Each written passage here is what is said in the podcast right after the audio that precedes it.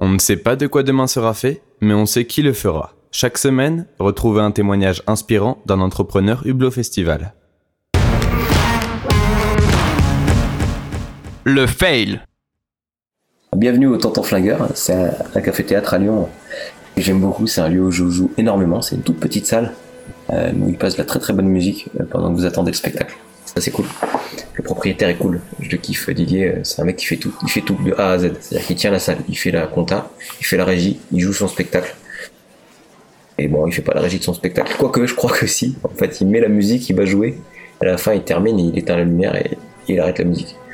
Donc j'ai beaucoup de respect pour lui et pour ce qu'il a fait de ce lieu. C'est un lieu vraiment très sympa, rock'n'roll, euh, on est très bien reçu et j'adore jouer. Genre, j'aime jouer dans les petites salles euh, parce que parce que de toute façon c'est ma place aujourd'hui. Euh, beaucoup dans les petites salles et, un peu dans, dans, les grandes de temps en temps. Je me fais des, petits kiffs comme ça, comme comme les gens qui louent des des SUV pour se la péter et puis qui en fait roulent en, Fiat Punto. Mais euh, mais c'est dans le Fiat Punto que tu apprends à faire les, que tu apprends le métier et donc ben, on a toujours à apprendre. Et, et, donc depuis 2014 je joue ici au, au Tonton c'est au contact des gens vraiment que tu, apprends le, métier. Mais là, j'aimerais raconter une anecdote, euh, justement, où il n'y avait pas trop trop de contact avec les gens. Parce que euh, une soirée d'hiver de, 2014, euh, je crois que c'était en novembre, j'ai joué devant 7 personnes. Alors, c'était pas la première fois, c'était la deuxième fois. Parce que la semaine d'avant, j'avais déjà joué devant 7, mais c'était un set, un set claqué, quoi. Un set pas cool, quoi. le set personnes qui rigolent pas qui rigolent mais pas en même temps. Enfin, les mecs pas coordonnés du tout quoi. Tu sens qu'ils sont pas venus en équipe. Et la mayonnaise n'a pas pris. Par contre, ce jour-là, donc le, 7 d'après, une semaine après environ, t'arrives, euh, le patron te dit il y a 7, t'es dégoûté, tu dis voilà. Et je monte sur scène et déjà je vois pas le, public. Parce qu'en fait, euh, normalement, euh, tu vois que les deux premiers rangs et il s'est mis au troisième rang, en brochette comme ça. Mais je les ai pas vus en fait, j'entendais juste du bruit, des applaudissements, mais et le gros taquet, taquet, il rit à fond. Et c'était vraiment, vraiment top. Euh, donc le spectacle se passe à merveille et j'étais très fier d'avoir fait rire cette personne. Faire rire cette personne, c'est vraiment un exploit, faut le savoir. Parce que oui, bien sûr, euh, les, grandes stars, elles font, font rire des zéniths et elles font rire des, salles de 2000 places, 2000 personnes, etc. Peut-être, mais c'est beaucoup plus facile de faire rire une salle pleine et grande qu'une petite salle vide.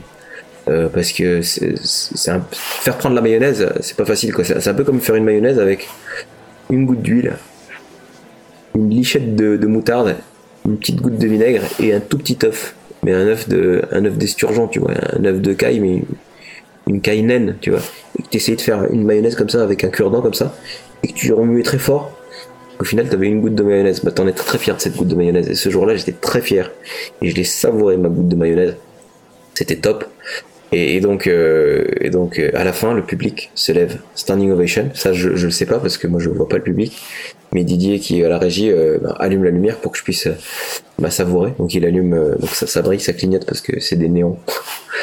je comme un stroboscope sur le public, c'est des néons qui s'allument et, la lumière s'allume. Et là, je vois cette personne alignée comme ça. Et qui c'est? C'est toute l'équipe du Pôle emploi spectacle de Lyon qui s'occupe de moi en fait en tant qu'intermittent du spectacle. Et là, je me suis dit, non, en fait, il y avait que cette personne. Et les sept personnes, c'est les gens qui s'occupent de toi, euh, qui s'occupent de ton statut d'intermittent du spectacle, qui te suivent. Et, euh, j'en serai toujours reconnaissant parce qu'ils font un travail formidable. Et ce qui est marrant, c'est que j'étais un peu gêné parce qu'en fait, euh, bah, le pôle emploi spectacle, surtout quand tu débutes, t'as besoin de les, as besoin de te rassurer en fait. Mais du coup, tu essaies de les rassurer en leur disant, mais vous inquiétez pas, moi j'ai des dates, hein, je vais, je vais, je vais faire plein de dates. Euh, je me sentais vraiment fier. Euh, je commençais à avoir des dates. Euh, j'avais, j'avais quelques dates en fait. Et même, même ma petite famille, je la rassurais. Je venais d'être papa. Et je la rassurais en disant, vous inquiétez pas, papa, il a des dates et tout. En fait, il joue devant 7, papa. Et donc, donc le pôle emploi spectacle, j'avais l'habitude de les rassurer en disant, mais vous inquiétez pas, j'ai des dates, je tourne, ça cartonne à Lyon et tout. Venez me voir en café-théâtre, vous verrez. Et ils sont venus. et ils ont vu à quel point, à point j'étais un mytho en fait. Alors que non, c'est pas vrai. J'ai fait des belles salles aussi, petites mais belles. Il a fallu qu'ils viennent ce soir-là. Mais je leur en serai toujours reconnaissant parce que bah, auront contribué à faire ma, première mayonnaise, la vraie, que j'ai aimée. Une mayonnaise, mini mayonnaise, mais une mayonnaise quand même. Donc, je vous aime. Merci pour ce que vous faites pour les intermittents. et à très vite, mais pas à 7. Ce podcast vous a été présenté par Hublot Festival, le festival des jeunes entrepreneurs.